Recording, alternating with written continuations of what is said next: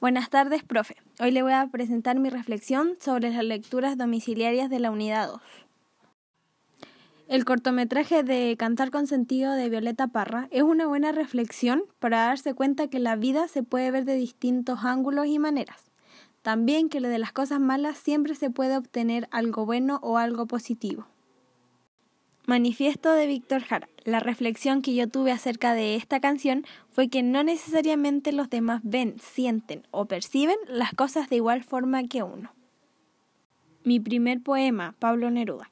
La reflexión que puedo rescatar del poema es que las cosas simples y sin importancia para algunos, para otros pueden significar demasiado en sus vidas. Las reflexiones que les acabo de presentar se relacionan en la unidad ya que todas hablan sobre las distintas formas de percibir y expresar las cosas de la vida. Gracias por escuchar mi podcast, profe. Espero tenga un buen día. Nos vemos en clases.